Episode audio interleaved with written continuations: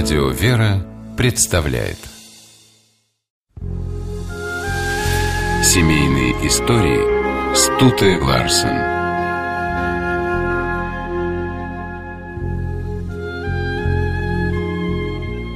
О писателе Вениамине Каверине говорили, что судьба вручила ему счастливый билет. Билет оказался на двоих. И свое путешествие по жизни Каверин совершил вместе с женой Лидией Тыняновой.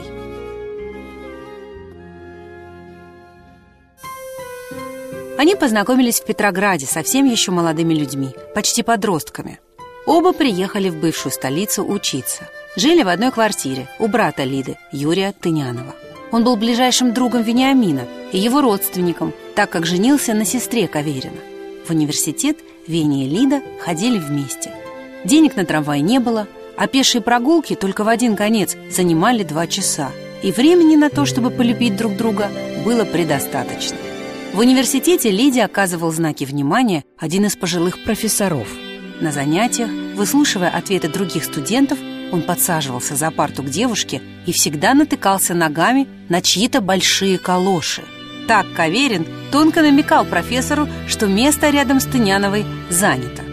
Вениамину и Лиде исполнилось по 20 лет, когда они поженились. Это было трудное время, но Лида смогла внести в жизнь супруга покой и уют, который он очень ценил. Она оказалась прекрасной женой, родила твоих детей, замечательно варила любимую мужем малиновое и клубничное варенье и писала книги. Конечно, их было намного меньше, чем у Каверина, который работал под девизом «Ни дня без строчки». К своему труду Вениамин относился как к священнодействию. За рабочий стол всегда садился в костюме и галстуке. Первой читательницей рукописи Каверина была жена. К ее советам он всегда прислушивался. Появление книги «Два капитана» в Советском Союзе называли «чудом». В романе не было ни единого намека на партию, ни одного слова о Сталине, зато неоднократно упоминался Бог. А один из самых сильных монологов Кати Татариновой был и вовсе написан как молитва. На книгу тут же набросились критики. Жизнь Каверина висела на волоске, тем более, что в партии он не состоял, а его родной брат был политическим заключенным. Но книга понравилась Сталину, и писатель получил за нее премию. На благосостояние семьи она сказалась более чем положительно. Каверин купил участок земли в писательском поселке Переделкино и построил на нем дом.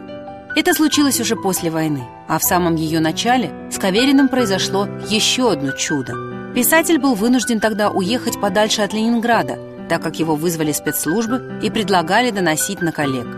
Каверин отправился военкором на Северный флот.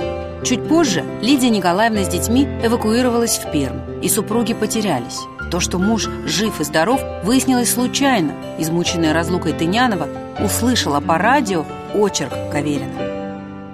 Вениамин Александрович и Лидия Николаевна были на редкость миролюбивыми людьми, не терпели конфликтов, избегали общественных тряск, но никогда не боялись вступаться за друзей.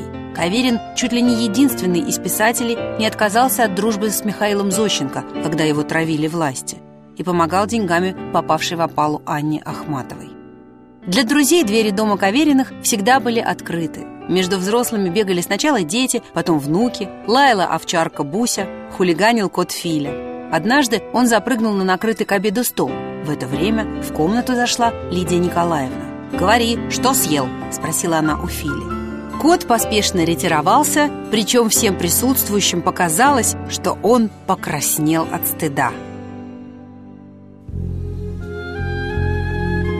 Вениамин Александрович всегда был оптимистом, но когда умерла Лидия Николаевна, сильно сдал.